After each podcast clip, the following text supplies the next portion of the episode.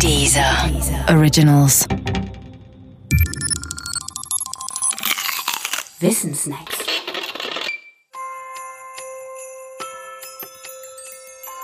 Weihnachtsliederlicher Adventskalender. Türchen 21.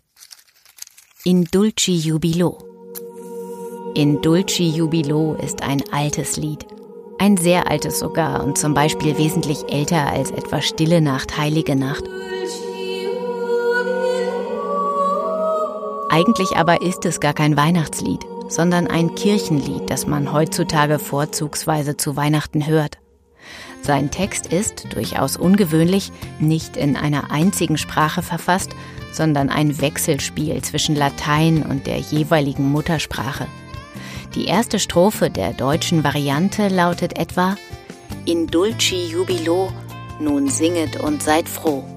Alle unsere Wonne liegt in Presepio. Das ist die Krippe.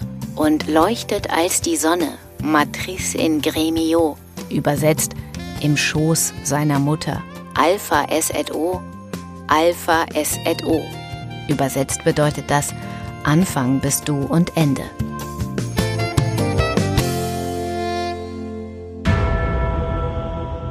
Dieser Text stammt von dem deutschen Mystiker Heinrich Seuse. Seuse lebte im 14. Jahrhundert, war ein Dominikanermönch und ein christlicher Mystiker. Was genau ein Mystiker ist, lässt sich nicht so ganz genau sagen. Aber eines haben alle Mystiker gemeinsam.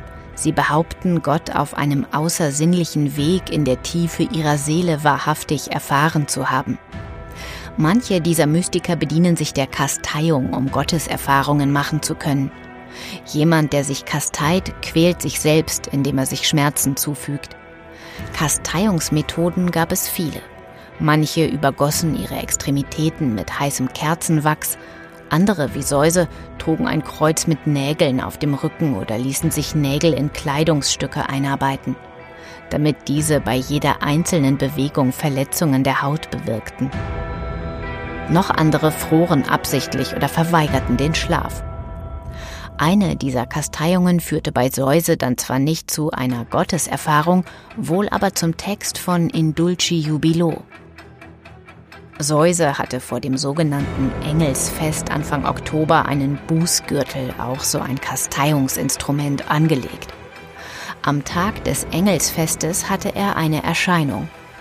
Ein himmlischer Jüngling gesellte sich einem Bericht zufolge zu ihm, der sich wie ein gottgesandter Spielmann verhielt. Der Jüngling forderte ihn auf zum Tanze, um seine Leiden zu vergessen. Der Jüngling fing auch an zu singen, und die ersten Worte, die aus seinem Mund kamen, waren In dulci jubilo. Säuse, so heißt es, wurde durch den Gesang und die Worte in einen Zustand der Glückseligkeit versetzt. Und es heißt auch, dies geschah in den Jahren danach immer wieder, wenn er unter den selbst zugefügten Schmerzen die Worte in dulci jubilo nur erinnerte. Deshalb habe er den gesamten Text auch aufgeschrieben. Dieser bittersüße und masochistisch anmutende Hintergrund ist über die Jahrhunderte jedenfalls in Vergessenheit geraten. Übrig geblieben ist nur in dulci jubilo. Übrigens, in dulci jubilo heißt wörtlich übersetzt in süßem Jubel.